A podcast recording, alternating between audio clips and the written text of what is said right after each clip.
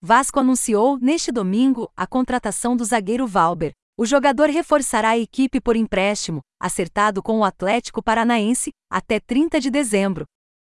Aos 24 anos, Valber estava no Cuiabá. Era reserva na equipe comandada por Jorginho. Ele foi um pedido do técnico Lisca. Na temporada passada, o defensor vestiu a camisa do Guarani e foi um dos destaques na Série B, competição na qual disputou 33 partidas. Gostou do conteúdo? Ative o sininho, com isso você ajuda a fanáticos a levar conteúdo de qualidade a outros vascaínos.